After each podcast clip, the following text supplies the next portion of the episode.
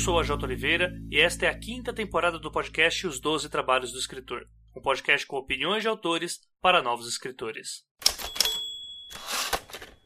Lembrando que muito do que toca este projeto vem diretamente do apoio dos nossos padrinhos e madrinhas, e em especial aqueles que são citados nominalmente, que são os padrinhos da categoria bronze, que agora é a categoria a partir de 15 reais. No caso, meu agradecimento aos padrinhos Carlos Diego Tavares, Daniel Flador Rossi, Diego Mas, Ian Fraser Lima, Janito Ferreira Filho, Mike Bárbara, Paula Lima Siviero e Rafael Rodrigo dos Santos. E se assim como eles você também quiser contribuir para a continuidade desse podcast, faça sua parte através do link padrim.com.br barra 12 trabalhos ou pelo catarse.me barra 12 trabalhos. O 12 sempre é número.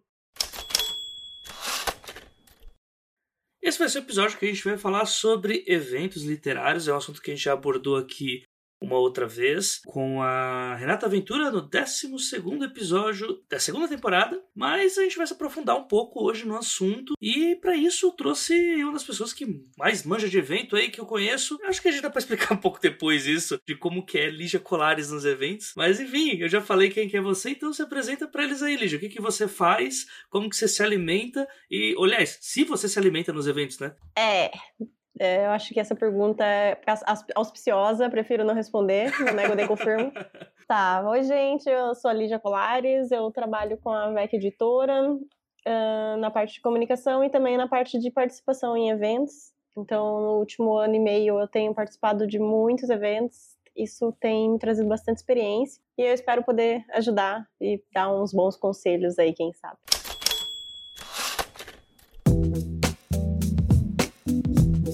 Fala pessoal, tudo bem? Bom dia, boa tarde, boa noite. Ou melhor, pessoal não, né? Agora a gente tá chamando de quarenteners pessoal que tá ficando em casa, e espero que todos estejam ficando, inclusive, lavando as mãos de preferência, né? Eu vou aqui passar alguns recados rápidos antes de começar o episódio. Essa semana vocês devem ter percebido que teve dois episódios no feed dos trabalhos, e sim, foi proposital, porque na semana passada não teve, e agora nessa época de quarentena, bem, a gente precisa de coisa para fazer, né? Então nada mais justo do que aumentar um pouquinho aí, quando for possível, a periodicidade de episódios aqui dos trabalhos. O primeiro recado que eu tenho para passar para vocês é que tá no ar já a antologia antologia As Crônicas da Unifenda pela Plutão Livros e essa antologia, como eu já disse no último episódio, ela foi feita por mim, pelo André Caniato, que é editor da Plutão, e pela Jana Bianchi, lá do Curta Ficção.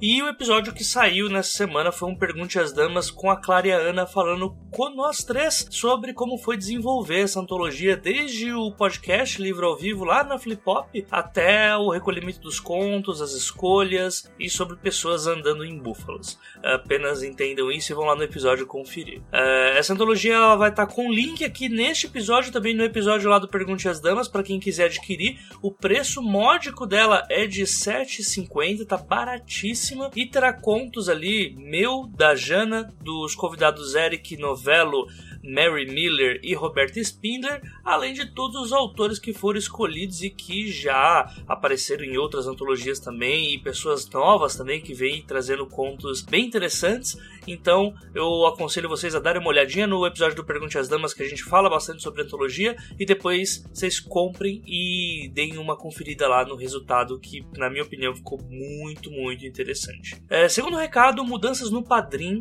Eu sentei com o pessoal para ver o que, que nós iríamos fazer com relação à programação para 2020, né? Muita coisa mudou por causa da pandemia também, mas o ponto é que algumas metas mudaram no 12 trabalhos. Vou ser bem sincero com vocês, a tendência agora é que tenhamos problemas financeiros, né, com relação à pandemia e tudo mais, né, a quarentena, e por conta disso eu fui sim, brutalmente afetado. Né? Eu não vou entrar tanto em detalhes, mas o fato é que, mais do que nunca, agora eu preciso da, de ajuda no Padrim, mas apenas das pessoas que puderem ajudar, porque a gente sabe que a situação ela não está muito fácil para ninguém. Né? Então, há essas mudanças no Padrim que também foram feitas para se adequar a uma próxima programação que nós vamos fazer durante esse ano, que vai ser o Clube do Livro. Sim, a gente vai ter agora o Clube do Livro e haverá uma categoria no Padrim, que é a categoria prata de 25 reais, que vai receber todos os meses de Clube do Livro antecipadamente uma edição né, no seu e-mail ou em e-book, ou se não vai receber em casa o livro físico,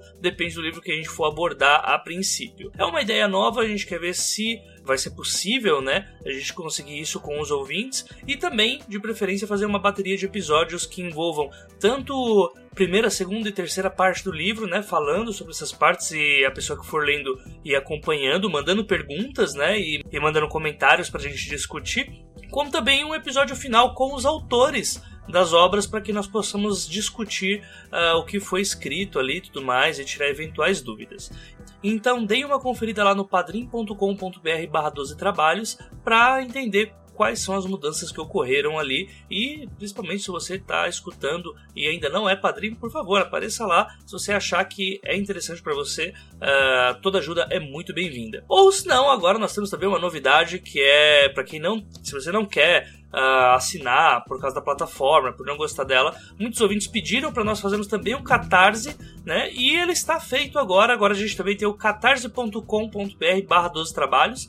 Ou seja, se você prefere ou se já tem uma conta no Catarse, você também pode nos apoiar através dessa plataforma. Então fica aí essa dica para vocês: mudança no Padrim, Clube do Livro e o Catarse também. É, dois recados muito rápidos também. Uh, canal do Telegram. Agora o 12 Trabalhos tem um canal no Telegram onde eu faço a divulgação dos episódios, passo algumas dicas, falo sobre bastidores do que está acontecendo durante a gravação, durante a edição, uh, passo algumas dicas de escrita por lá também.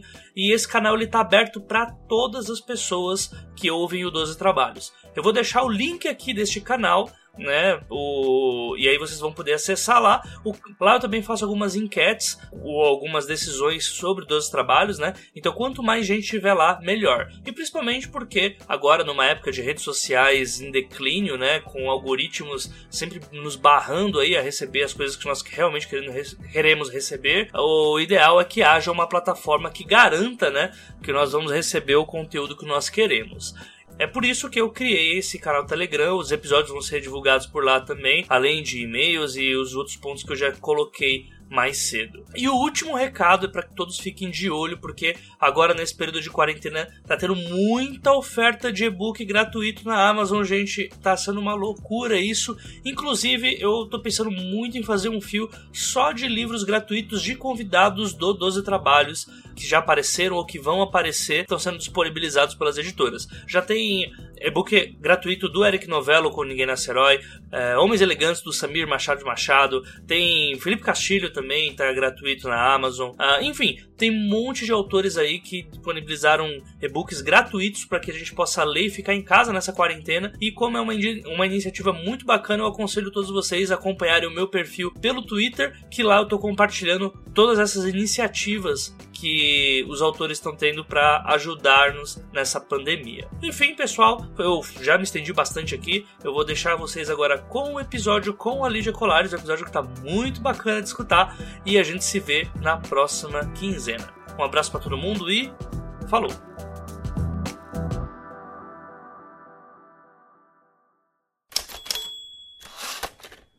Então vamos começar ali já falando pro pessoal que não imagina o que pode ser um, um, evento, até porque a gente não tem muita cobertura que mostra no país o que, que é isso. No máximo que a gente tem é aquele mutirão de pessoas na Bienal do Livro e que para algumas pessoas isso é muito desconvidativo. Mas o que, que é um evento cotidiano? Como que eles acontecem? O que, que é um evento? Evento é um lugar onde você encontra as pessoas. Olha aí, ó. mentira, gente. Não, não é mentira, mas vamos focar nos eventos literários uh, eles têm algum objetivo e a ideia é reunir as pessoas que falam sobre te aquele tema, que gostam daquele tema, que leem sobre aquele tema para conversar, debater, criar um, ambiente amistoso. Isso em tanto em pequenas escalas quanto em grandes escalas, né? Então, tipo, você tem eventos menores, com um foco bem específico, você pode ter eventos maiores, como é a Bienal, e aí acontece o que você falou. Você vai olhar de longe, assim, vai ver aquelas pessoas todas, aquelas pessoas todas brigando por autógrafo daquela escritora que ninguém nunca ouviu falar, tipo, fora do meio literário, e pensa, meu Deus, eu não vou nesse lugar nunca.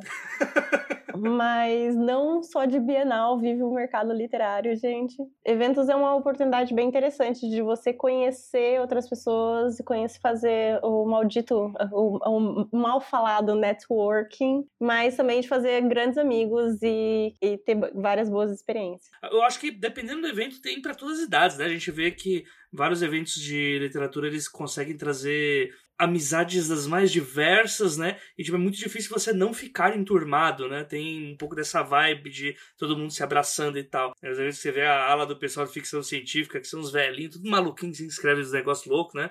E aí você fica assim, nossa, que legal. Tem isso. E do outro lado tem a galera do IA lá, que também tá dando risada, contando coisas e tal. Então, eu acho que tem um pouco dessa atmosfera de um lugar onde pessoas com o mesmo interesse vão e criam vínculos, né? É, todos são bem-vindos, né? E eu acho que, assim, você falou da idade, mas eu acho que é importante não só falar de idade, porque existem pessoas mais velhas que são super animadas, e existem pessoas mais novas com vontade de não, não, não estar entre tantas pessoas. Tá tudo bem.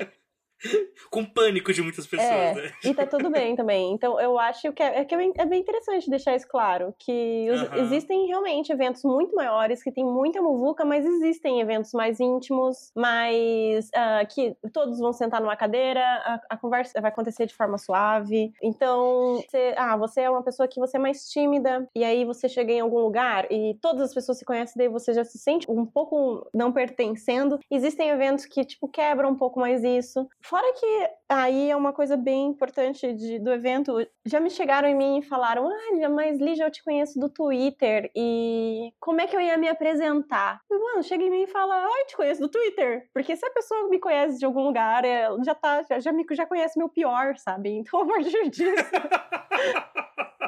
tudo vai ficar bem, porque se ela gosta de mim daquele jeito ali, ela tá, já, já somos amigos. Então, eu acho que é importante, tipo, tem sim eventos em que você, que é uma pessoa mais tímida, uma pessoa que já não gosta tanto assim de falar alto, não sei o que, você tem eventos que, que dá para participar também.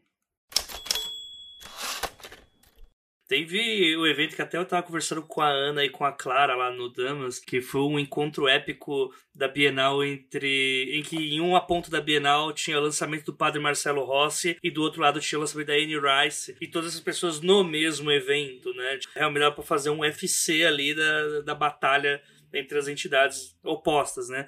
Olha, eu não sei se é bem isso que você pensou, mas uma das experiências mais absurdamente estranhas da minha vida foi ir na HorrorCon ano passado, em que dividido por um, sei lá, por uma, um tablado baixinho, do outro lado do tablado estava tendo a, a Expo Cristã.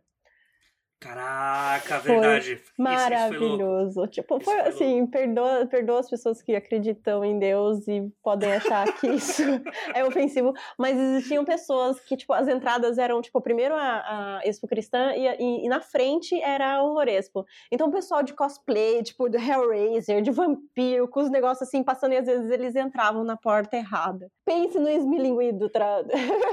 Eu entrei na porta errada. Eu entrei na porta errada. Eu todo visual capirótico, eu acabei entrando lá na Expo Cristã lá. E o pior é que comigo a, tinha uma, uma tiazinha assim, nossa, será que é aquela? Vem, é aqui! Aí eu, eu fui, né? Aí o. Cara, foi como que o segurança perguntou pra mim? Você veio por Cristo? Eu falei, não, não, eu vim pelo demônio, eu tô na outra. Aí a velhinha, meu Deus do céu. Aí falei, ah, não é aqui não, é na outra. É, mas foi, foi uma das experiências mais interessantes, assim. E foi ótimo, porque, tipo, a programação parecia muito parecida. Então, o horário do show, sei lá, Death Stars estava tendo um show cristão do outro lado, assim, e eles meio que combatendo o som, sabe? Tipo, não, vou aumentar mais o som. Eu me senti, sei lá, numa duas gangues brigando e aumentando o som do carro e falando a minha mensagem que é mais importante. Você, você sabia que, era, que é a mesma pessoa quem fez os dois eventos, Lígia? Sabia. Eu vendo a doença e a cura. É, exatamente, né? e a questão é, você só escolhe o que é doença e o que é cura ali. Exatamente. Você ainda é livre.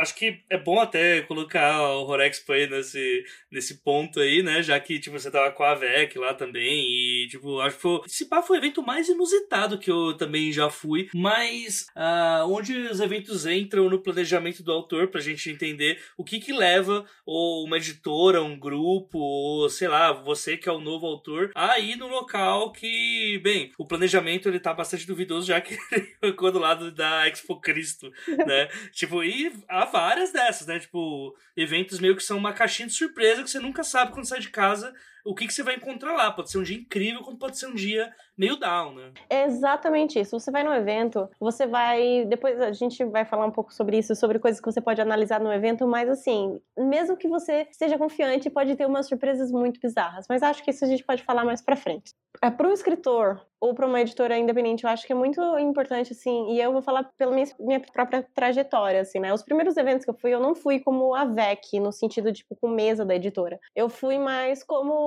tipo, a pessoa que trabalha na VEC para ir no evento e conhecer. Conhecer as pessoas, ver o que, que elas faziam lá, que tipo de leitores iam nos eventos, que tipo de escritores, quem estava falando nas mesas, quem estava organizando, porque eu acho que isso é, é muito importante para você entender a dinâmica. Existem eventos que cobram entradas muito caras uh, e também cobram do escritor o aluguel da mesa, né? E é um público que realmente vai lá indo para comprar. Então, vale a pena você pagar caro numa mesa, porque você sabe que vai ter esse retorno. E também tem eventos que você, tipo, que as entradas são gratuitas. Então a mesa vai ser mais barata, mas aí o pessoal não vai comprar. Ou ao contrário, é um pessoal que vai exatamente. Você tem que ir nos eventos. Pensando estrategicamente, você ir ao evento para entender essa dinâmica do que está acontecendo é muito importante. Mas não tem só a questão do, dessa estratégia. Também tem o fato de você estar tá produzindo um título. Eu vou falar da minha área de fantasia e ficção científica o mercado editorial no Brasil, vocês devem estar acompanhando, não está o maior sucesso do mundo, né? A gente está numa crise do país, crise de tudo, o país está aí do jeito que está. E o mercado editorial também está sofrendo uh, os abalos disso. A cultura está sofrendo os abalos disso. Então, o pessoal, eles se fortalecem você percebe muito que todo mundo tá ali tentando fortalecer o rolê do outro. Então você tá lá no Twitter, você faz a divulgação do seu livro, o pessoal vai curtir, vai, vai comentar, vai, vai compartilhar, vai indicar para os amigos, porque todo mundo quer que dê certo. Não participar disso, além de você perder um potencial enorme de divulgação, você também tá perdendo um potencial enorme de estar junto com as pessoas que acreditam na mesma coisa que você, divulgando as coisas que você também acredita. Então eu acho que é muito importante ver esses eventos também com a possibilidade de conhecer pessoas incríveis produzindo o que você produz e que merece não só a sua atenção, como eles também vão dar a sua atenção, a atenção deles para você, sabe? Meu Deus, é isso, leia o segredo. Oh, foi bom. Foi bom. Acredite nos seus sonhos e muito seu mindset. Não, não. Eu acho que é até bom isso que você está falando, porque no, no o cerne mesmo aqui é que a ideia é a gente fazer um episódio que não seja focado apenas em ah, vai em evento para vender. Existe um milhão de fatores ali que é, podem te ajudar ou atrapalhar. Tanto é que há eventos que você vai, você não vende nada, mas ou você conseguiu pegar um contato muito importante com alguém, ou você conseguiu vender tipo, só o suficiente para pagar a tua mesa, mas o, os contatos que você conseguiu com outros autores vão te garantir novos eventos, né? Então tem todos esses pontos que vão muito além, né, da mentalidade é, brasileiro empresário médio branco que é eu preciso de lucro agora, preciso de dinheiro para ontem. É, e nossa, e você falou bem isso. Eu conheço muita gente que foi tipo, foi no evento, ai, mas o que, que eu vou fazer lá? Eu peguei, só vai, confia. E aí a pessoa saiu do evento com três, quatro projetos, com entrevista marcada, porque as pessoas estão no evento. Eu não tô falando só as pessoas, tipo, a, o seu leitor. É tipo, aquele editor que você achou que nunca ia conversar, vai estar tá lá trocando, é, trocando figurinha de, de quadrinhos com você, de livros com você. Tipo, aquele editor que você acha que você só vai mandar e-mail para ele e ele nunca vai te responder, de repente ele tá ali no, do lado da mesa dele, só batendo um papo. E você tem muito mais facilidade de trabalhar com pessoas que você já tem uma certa confiança e conhecer, falar e olhar nos olhos da pessoa é uma das melhores formas de você criar confiança. Então, é tanto potencial nesses eventos que você pode aproveitar, sabe? E essas pessoas viram amigos. É isso. Eu, eu brinco que chega numa, num ponto assim que não é mais escolha, é karma. Sim. Porque sim, sim. é aquela pessoa que tá falando exatamente sobre o que você fala, ou aquela pessoa que você tem uma ideia de roteiro muito boa e você não tem a menor ideia de quem pode desenhar isso, daí você você passa na mesa da pessoa e fala, meu Deus, essa pessoa desenhando meu roteiro ia ser perfeito. E aí você já conversa ali, daí você já, já bate um papo e, e rola um casamento de, de projeto ali, sabe? Eu, a quantidade de gente que eu conheço que, que aconteceu isso, eu não. Nossa, demais, assim. Chega a ser incrível você saber que você tava numa roda e aquelas duas pessoas conversaram, e daí de repente elas lançam um projeto e você, cara, eu tava lá. É, e rola uma parada meio. pra não ficar aquela ideia de, ah, não, mas então quer dizer que eu vou pra, pra evento pra conseguir amigos pra me ajudar na minha carreira, que acaba pode até acabar tendo um eco aí de interesse. Você simplesmente não tem escolha. Você chegou no evento, se você, tipo, deu uns dois ois a mais, daqui a pouco você tá numa roda de pessoas que você não faz ideia quem são, mas que todos os papos é, calham porque é, simplesmente todos gostam da mesma coisa. Então meio que não tem uma escapatória para isso, né, Lígia? Exatamente. E, e, é muito divertido porque a gente cria, principalmente pessoal que não tá tão próximo. Porque eu entendo que São Paulo é um lugar onde muita coisa acontece e fica muito mais fácil a gente visualizar.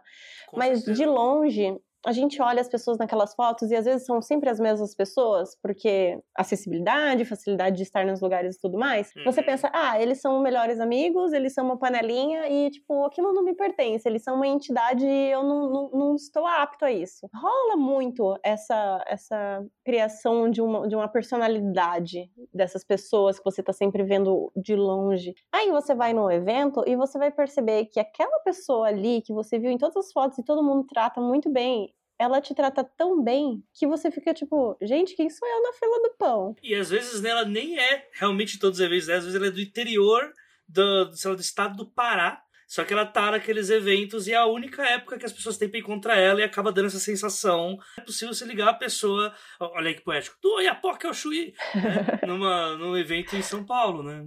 Exatamente. Então é muito, eu acho que é muito legal também tirar essa mistificação do, da entidade escritora, a mistificação da entidade editor.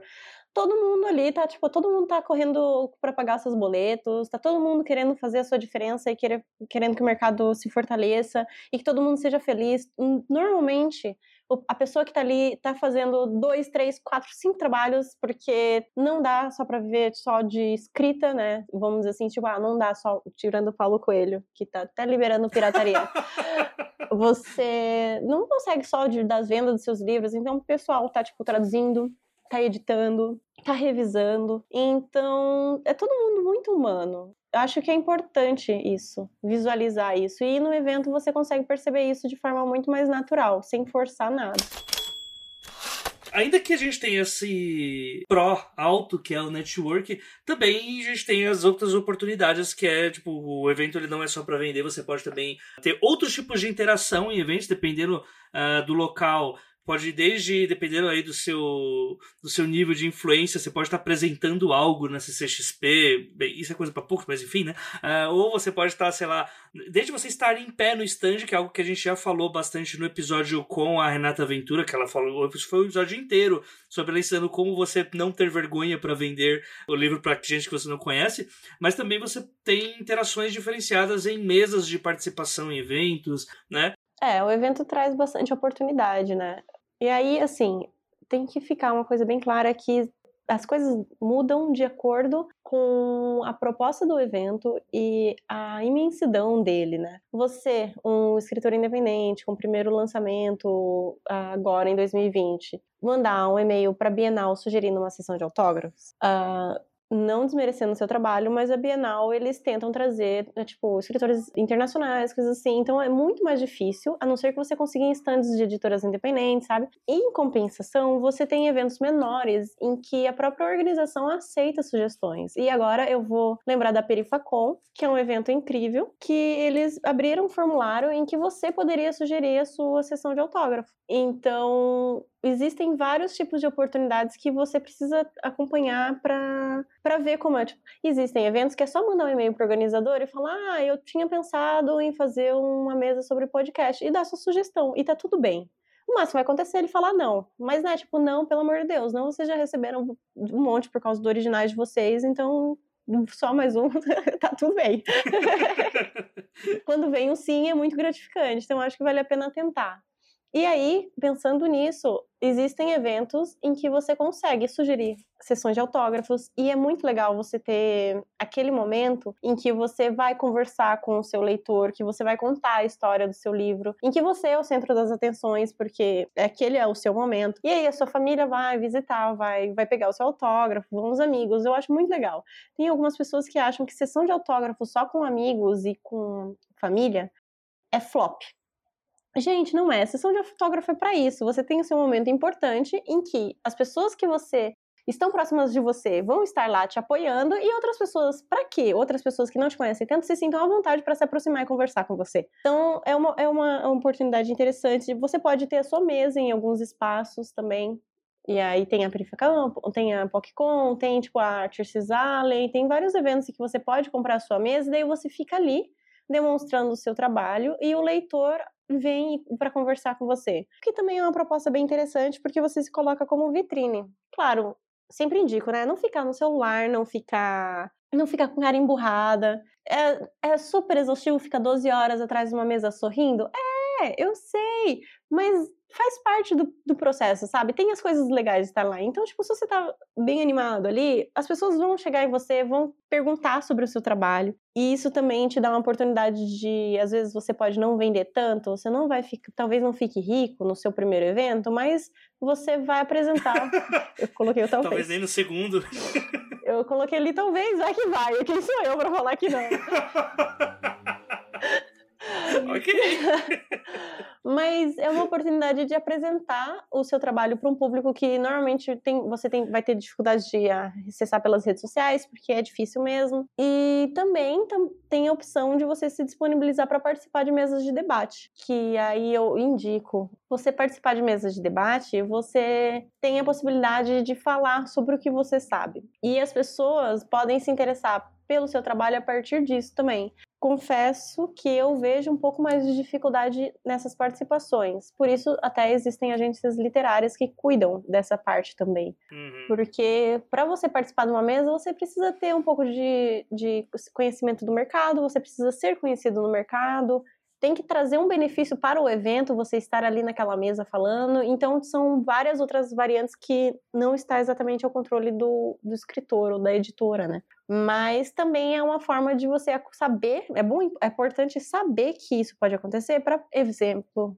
a Perifacom abrir para você participar de uma mesa, você se disponibiliza. Ou chegar num, num grupo e falar, gente, e se a gente montasse a nossa mesa? Por que não? Sabe? tá tudo bem também. São várias opções que você pode acompanhar, mas para isso você precisa acompanhar o que, que o pessoal está fazendo para você entender o que você também pode fazer e o que, que funciona para você. E é legal pensar que sempre é uma oportunidade porque você tá com as pessoas lá já. É só você convencê-las, né? Querendo ou não, é isso. Até quando, quando eu tava lá no comecinho do, do, do 12 Trabalhos, Lígia, eu lembro que fui ouvir o pessoal conversando nas mesas, assim, pessoal mais é, iniciante mesmo, né? Falando, ah, eu quero ter uma fila igual a da Thalita Rebouças no Conjunto Nacional, para dar duas voltas no Conjunto E assim, então, gente, o objetivo não é exatamente esse, mas se for, tá bom, mas assim, não é. Isso dá garante manchete de jornal, mas tem muita gente que ganha o autor e até faz a divulgação do livro boca a boca só pela forma como foi tratado no autógrafo, né? Exatamente. E não só no autógrafo, como na mesa, nas mesas também. Conheço alguns escritores que eles tratam tão bem todas as pessoas só porque eles são pessoas maravilhosas. Felipe Castilho, estou falando de você que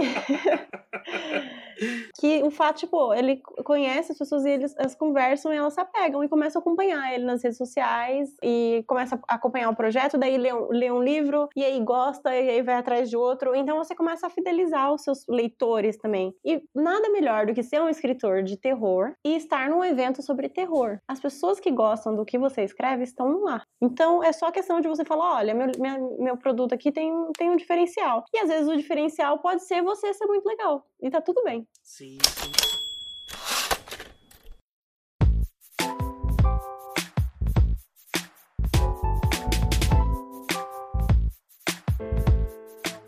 E aí, tá gostando do episódio? Pois eu vou interromper só um pouco esse papo para falar sobre um dos nossos principais apoiadores aqui do podcast. No caso, a AVEC Editora, que ajuda o 12 Trabalhos a continuar acontecendo há pouco mais aí de 3 anos. Com foco nos nichos de ficção científica, fantasia e terror, a AVEC Editora traz pra gente um acervo formado por 90% de autores nacionais, e que muitas vezes já deram as caras aqui pelo podcast.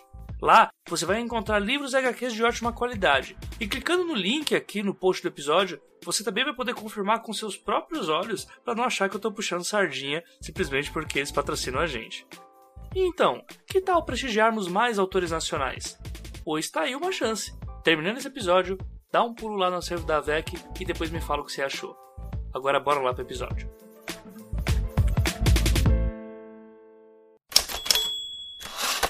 Então, uh, sobre que a gente conversou aqui e tudo mais, eu acho que é importante o escritor entender que ele é muito bom estar onde o leitor dele está, mas também é importante não achar que só porque eu só escrevo horror, eu só vou nos eventos de horror e eu não gosto dos outros eventos. Não, gente. Uhum. Não, sai da sua bolha.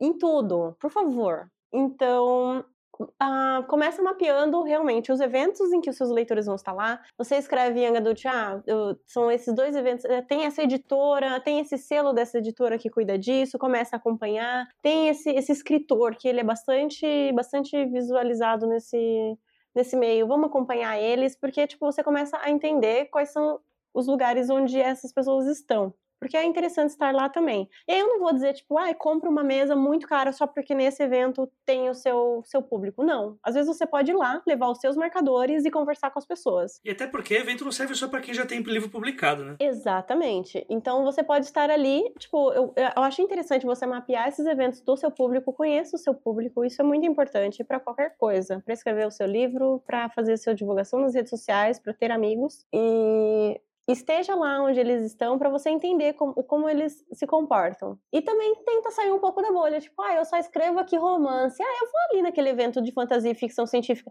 Porque, gente, existe fantasia e ficção científica que também tem romance. Por que não? Por que, que o seu leitor, o leitor que lê romance com, é, com, sei lá, no Space Opera não vai curtir um romance mais de boa, tipo, em que um outro contexto, ou contexto histórico. Por que não, sabe? É interessante. Daí, nesses mais de fora, eu indico ir como, como visita mesmo. Vai lá, conhece o pessoal, conversa pessoal, vê as mesas, entende quem são as editoras que estão lá. Quem sabe você não, não tem um insight e acaba tendo uma ideia de escrever aquele romance, na verdade, ao invés de acontecer no século XVIII, vai acontecer no século 32, vai saber, né? Talvez eu tenha feito a pergunta de uma forma muito exclusiva. Eu acho que tá mais pra gente falar então que tem eventos que, é, dependendo do teu nicho, é obrigado você ir, e outros que, tipo, obrigado não, né? Mas que você pode dar uma priorizada, né? Por exemplo, eu, eu que sou mais de fantasia, você que é mais de fantasia, né, Lígia? A gente sabe que a gente tem. É, é muito bom se a gente conseguir estar é, tá na outra sede de literatura fantástica, ou na Flip Hop, dependendo da. né? Que são eventos que você sabe que você vai encontrar ali o grosso do seu público, né?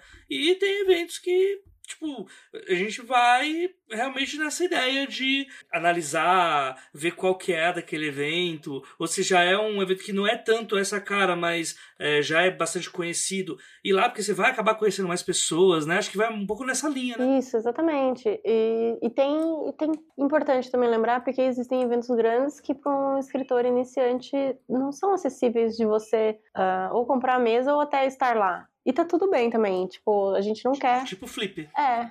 Ou a Flip Hop, que também não, não, não é gratuita a entrada. São dois eventos que são muito falados, são muito visados, são muito bons, mas que às vezes a pessoa não consegue ir lá. E tá tudo bem também, porque a gente não quer excluir as pessoas por renda aqui, né? Então, uhum. existem eventos menores, por isso que eu falei de acompanhar as editoras. Quem organiza a Flip Hop é a, é, o, é a seguinte, né? Sim. E a seguinte, ela tá sempre fazendo pequenos outros eventos, tipo uma mesa de bate-papo, clube do livro. Então, se seu público é o Young Adult, você pode acompanhar a seguinte e começar a ir nesses eventos que são gratuitos, que também tem escritores, são menores, mas é muito mais acessível. E aí, não só acessível em questão de preço, como também acessível em questão de, de muito menos pessoas. Se você tem algum tipo de dificuldade de lidar com muitas pessoas, ou só gosta de paz de espírito mesmo, tá tudo bem. Uh, também falo isso pro quadrinho, para quem é roteirista, para quem é desenhista. Existe a Comic Con, que a Comic Con, ser aprovado na Comic Con é praticamente ser, o pessoal age como se você foi aprovado no vestibular, sabe? rola uma tensão enorme, assim, rola uma chateação quando você é negado, tipo, aquela forte síndrome do impostor. Mas existem pequenos eventos que são gratuitos. A Butantan de Bicon, a Perifacon, Ou, tipo, no caso da Odisseia da Literatura Fantástica, que acontece em Porto Alegre, eles sabem que já não é fora do, do eixo acessível, né? O pessoal do Nordeste para ir para Porto Alegre é muito caro, comparado com outras, para chegar aqui em São Paulo, por exemplo. Então, eles já fazem um evento com entrada gratuita, eles já fazem o preço das mesas com, com um valor muito mais acessível, porque eles sabem que já tem um custo chegar lá. Uhum. Então eu acho Tem que... o Flick também, né? Lá em Minas. Tem, é, tem a FIC. O FIC. Eu não sei se é a FIC ou o festival, então é o FIC. O EFIC, não vamos colocar gênero ninguém aqui.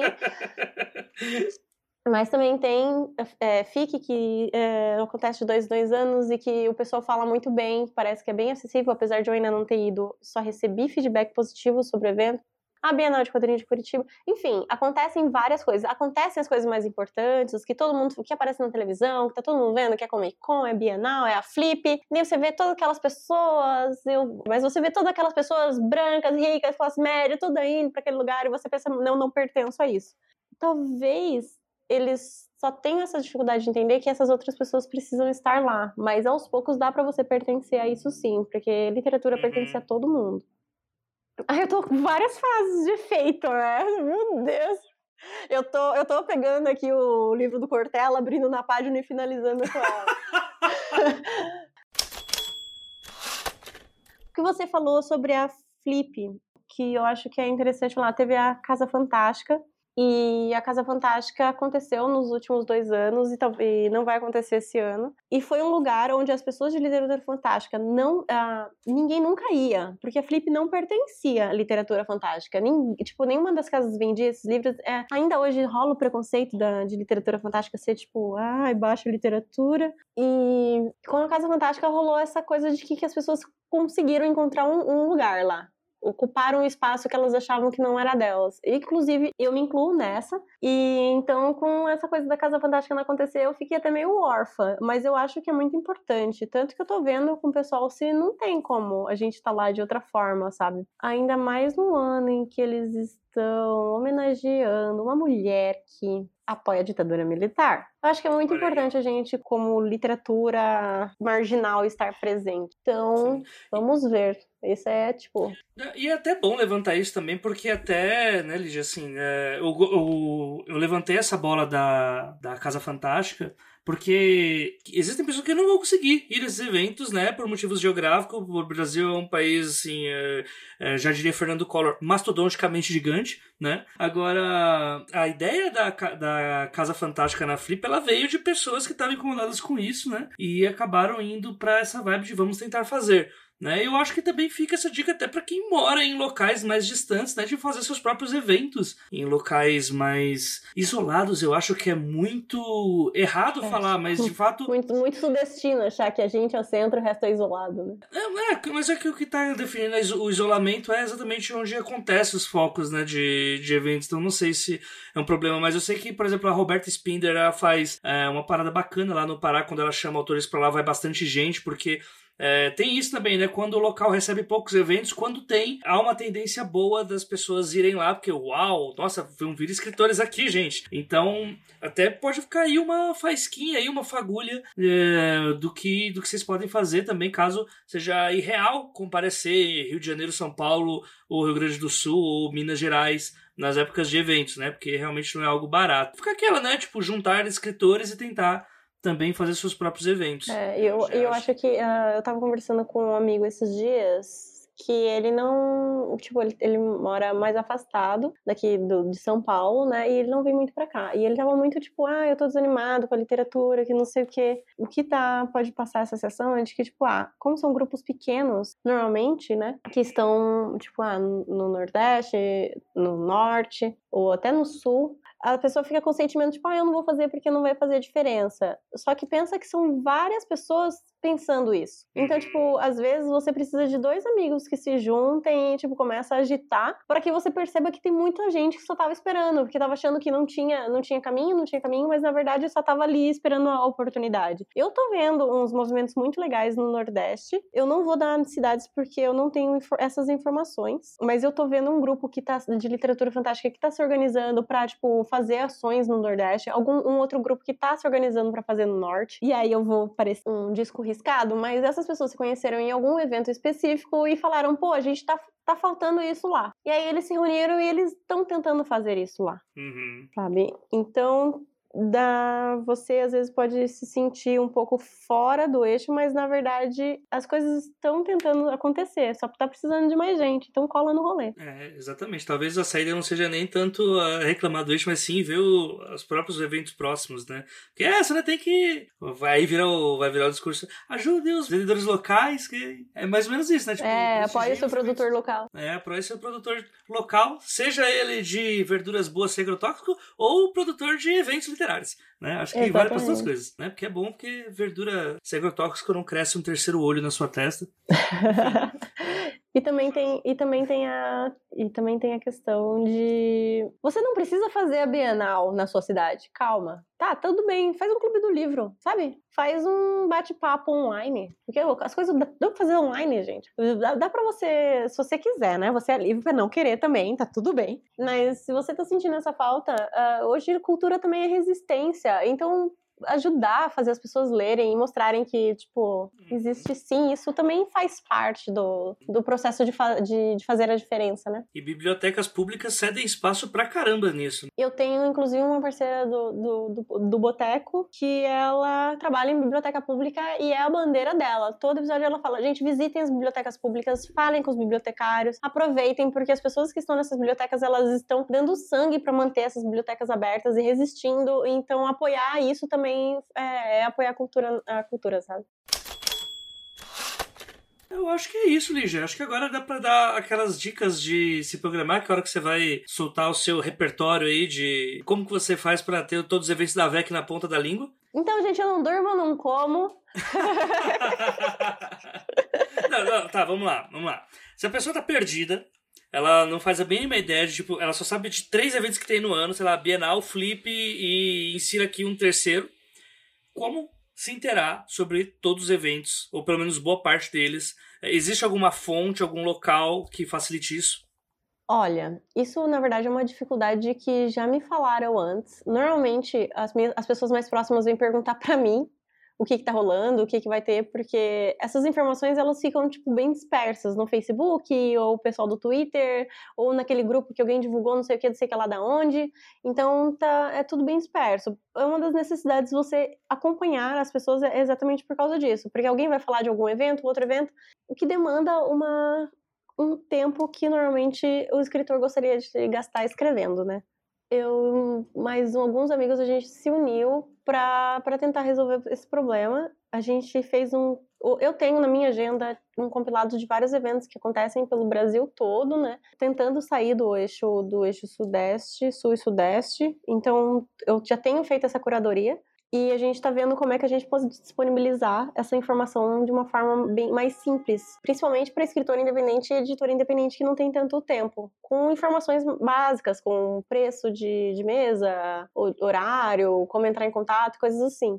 Por enquanto, enquanto a gente não consegue colocar isso, dar vida a essa ideia, o que eu mais indico é realmente acompanhar as editoras que publicam a mesma coisa que você, porque editoras tentam realmente, principalmente independentes, fazer muita questão de trabalhar, de participar de eventos, e os principais escritores nas redes sociais. E aí tem gente que fala para mim, ah, eu não gosto de redes sociais, gente. Muita gente não gosta, mas hoje em dia é a melhor forma de se informar sobre essas coisas. Quando eu achar uma solução melhor, eu aviso vocês. O ideal era você escrever no Google Eventos Literários 2020. Aparecer uma lista com calendário e um botão. Adicione isso ao seu Google Calendário. Mas não é assim que funciona, né? Nossa, já penso. Sonho meu, né? Meu Deus, eu acho que nem dá pra ter que fazer uma parceria com o Google. Aí começa a Lígia, Lígia megalomaníaca ligar lá pro moço do Google e perguntar: tem uma ideia aqui? tipo isso mesmo, né? Tipo isso. Porque muitos dos, pelo menos comigo, quando eu, eu comecei mesmo em evento há uns 4, 5 anos, é, muita coisa acabava pegando só quando acabava o evento. Acabava, putz, teve esse evento e putz, mosquei. Não estava sabendo que isso existia, vamos tentar ir no ano que vem. Né? Então eu ia lá, seguia o, o perfil do evento, às vezes nunca mais eles postavam, às vezes não tinha mais o evento, às vezes continuava, e aí você vai fazendo na sua cabeça um compilado dos eventos né? que, que vão tendo e tal.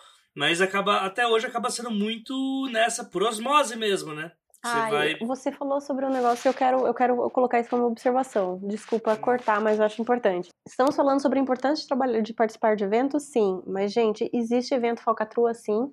Assim como existe pessoas Eita. falcatrua. Então, toma cuidado. Uh, às vezes, um evento, ele tenta pagar as próprias contas pelo preço da mesa que ele tá vendendo. Daí, tipo, a mesa tá cara e ele fala que o evento vai um milhão de pessoas e que uh, a maior pessoa que já escreveu esse livro, tipo, sei lá, Jesus, que em pessoa vai estar tá lá lançando a Bíblia. Sabe? Tem uma. Pode. Ótimo exemplo, né? E aí também a questão de experiência é fogo, porque é muita coisa de experiência, porque você vai olhar para aquilo e falar, cara, como com um evento desse porte, que nunca teve uma outra edição, tá prometendo que Jesus vai aparecer? Sabe? Uh, então você tem que dar essa olhada no, no, preço de mesas, quem que eles estão prometendo, a previsão de público, se já teve outras outras edições, porque normalmente um evento que já teve edições anteriores tem mais aprende com os próprios erros e, e vai ganhando credibilidade com o público, né? Uh, a Comic Con tá aí para provar isso, que ano passado vendeu todos os ingressos mesmo sem divulgar todas as atrações. Então, presta um pouco de atenção nisso, porque vai, pode acontecer sim de você olhar uma coisa que parece tá tudo bonito, o design tá lindo, as cores são perfeitas, mas aí você começa a olhar e tipo, cara, como é que ele vai pagar para essa pessoa tá aqui? Como é que todas essas pessoas vão chegar nesse lugar se esse lugar, tipo, não tem acessibilidade nenhuma, não tem acesso de ônibus, não tem acesso de trem, não tem acesso de avião, ninguém vai chegar nesse pavilhão. Como é que ele vai me prometer um milhão de pessoas lá dentro? Presta atenção nesses detalhes, assim, sabe? Pra não cair em nenhum tipo de furada. Porque eu sei que é muito difícil quando você já não tem muito dinheiro, você pega o seu rico dinheirinho, você investe naquela mesa, daí você vai estar, tá, tipo, você e as músicas no evento. É um dinheiro que você não vai mais ter volta, então tem que ser um investimento feito com cuidado. Isso porque você falou de mesa, né? Mas tem também preço de ingresso também, né? Eventos que também cobram preço de ingresso acima e não entregam, né? Tipo, só para não ficar na parte da mesa. Várias formas de acontecer, né? É, exatamente. Eu pensei nas mesas porque normalmente as mesas são mais caras, mas realmente. Sim. Se o evento tá prometendo muito, com o ingresso muito e aí você não tá vendo, a... às vezes vale a pena você esperar um pouco para ver como é que tá a recepção das pessoas ou perguntar para aquele amigo que conhece alguém que conhece alguém. Às vezes vale a pena fazer isso do que se inscrever na hora assim e gastar aquele dinheiro sem ter uma segurança, sabe? Com certeza. Com certeza.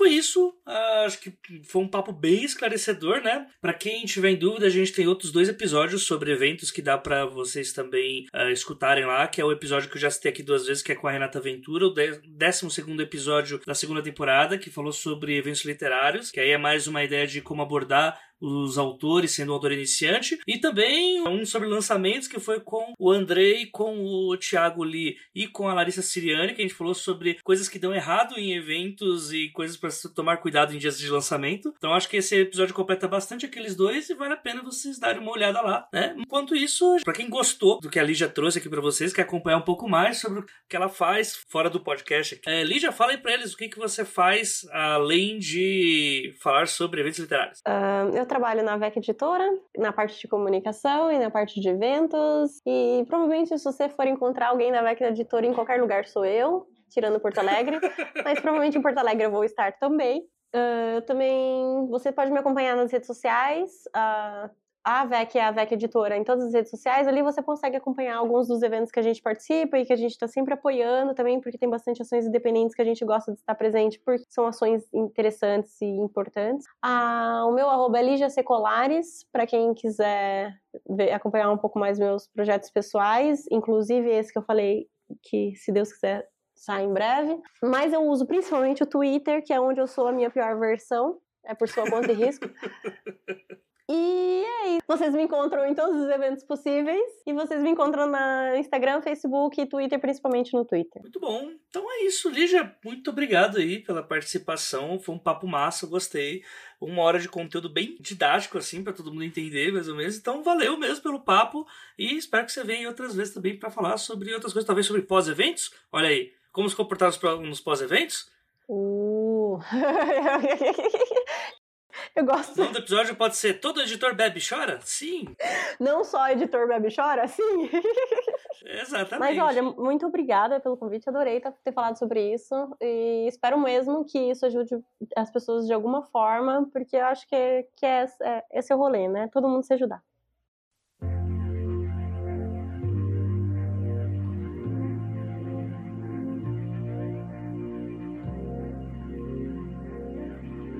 E chegamos ao fim de mais um episódio aqui do podcast Os Doze Trabalhos do Escritor, mas ele não precisa necessariamente acabar por aqui. Se você quiser falar conosco, deixar suas perguntas para o convidado, deixar impressões do podcast ou comentário simples, então vai lá nos nossos perfis das redes sociais, nos sigam e deixe seu comentário através do Twitter, do Instagram ou do Facebook e através do arroba os 12 trabalhos. O os é artigo, o 12 é número e trabalhos é normal, é como é trabalho de verdade. Ou senão você também pode mandar um e-mail através do os12trabalhos@gmail.com.br. Caso queira nos ajudar, além do financiamento que temos no Padrim, você também pode comentar no post do episódio no site da Audiocosmo, ou comprar através dos links que nós oferecemos os livros mencionados nas entrevistas, pois os preços são promocionais e sempre vem uma fatiazinha aqui pro podcast. Dito isso, uma ótima quinzena a todos e não se esqueçam, sejam dignos de suas histórias. Até o próximo episódio.